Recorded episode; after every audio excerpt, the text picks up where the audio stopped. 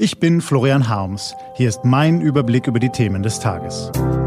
T-Online-Tagesanbruch, was heute wichtig ist. Freitag, 14. Februar 2020. Jetzt wirft Merz mit Wattebällchen. Gelesen von Christian Eichler. Was war? Wenn man keine Verantwortung trägt, dann kann man den Mund weit aufmachen. Aber wenn man in die Nähe eines Amtes kommt, werden die Worte plötzlich sanfter. Das können wir gerade im Phänomen der taktischen Metamorphose bei Friedrich Merz sehen. Kein CDU-Spitzenpolitiker hat Angela Merkel und ihre große Koalition in den vergangenen Monaten so hart attackiert wie er. Untätigkeit und mangelnde Führung hatte ihr vorgeworfen. Ihr Regierungsstil lege sich wie ein Nebelteppich übers Land. Das gesamte Erscheinungsbild der deutschen Bundesregierung ist einfach grottenschlecht und das kann so nicht weitergehen. Kein CDU-Spitzenpolitiker hat in den vergangenen Jahren aber auch so wenig Verantwortung getragen wie Merz. Seit er im Jahr 2004 den Machtkampf gegen Angela Merkel verloren hatte, war ihm die Wirtschaft wichtiger als die Politik. Erst seit Merkel im Herbst 2018 auf den Parteivorsitz verzichtet hatte, ist er zurück ins Rampenlicht gedrängt und vor die Mikrofone und das effektvoll und taktisch versiert. Reden kann er, messerscharf, schlagfertig, gern mit einem Paukenschlag am Ende.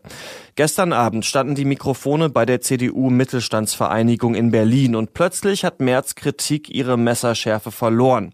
Sie klang ein bisschen so, als sei sie durch einen Katalysator gepresst worden.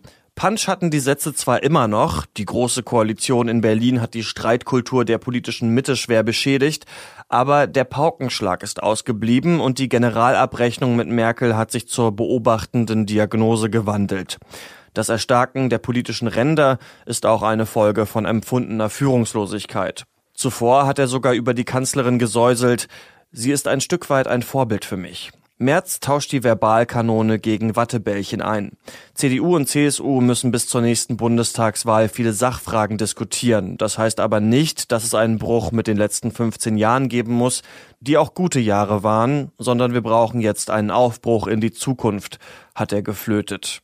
Gute Jahre, die dann eben doch grottenschlecht waren, da hat jemand ein großes Stück Kreide gefressen, da merkt jemand, dass er keine Mehrheit erringt, indem er seine Bürger verprellt, die finden, dass man in Deutschland in den vergangenen Jahren ziemlich gut leben konnte die Angela Merkels Regierung eben nicht für den Untergang des Abendlandes halten.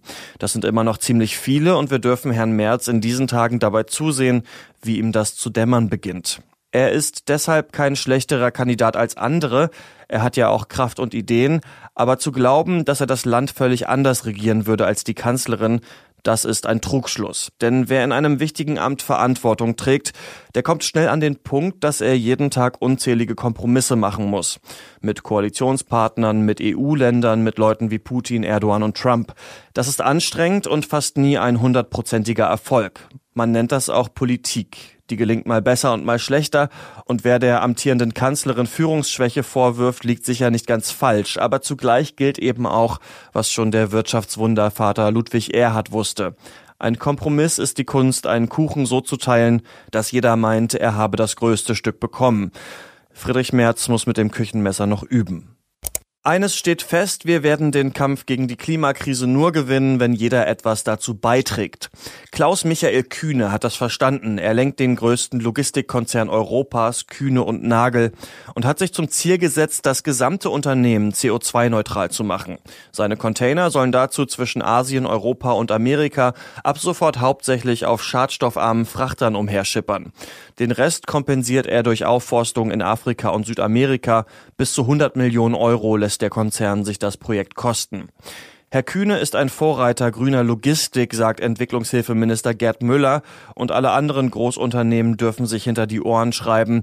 Wer nur der Profitsteigerung hinterherjagt, wird seiner gesellschaftlichen Verantwortung nicht gerecht. Das war der T-Online-Tagesanbruch vom 14. Februar 2020. Den Tagesanbruch zum Hören finden Sie auch in der Podcast-App Ihrer Wahl. Kostenlos zum Abonnieren. Ich wünsche Ihnen einen frohen Tag. Ihr Florian Harms.